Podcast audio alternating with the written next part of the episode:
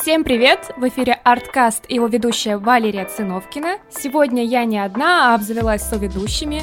Со мной Ирина Овчарова и Виктория Симовонова.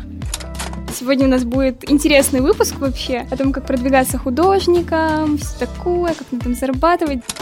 В принципе, у всех одна проблема, одна боль — это как найти клиентов, и чтобы они к тебе сами еще обращались, и чтобы был живой такой профиль, и чтобы больше зарабатывать надо работать на заводе, там да, все да, такое, да. какое творчество, творчество для души.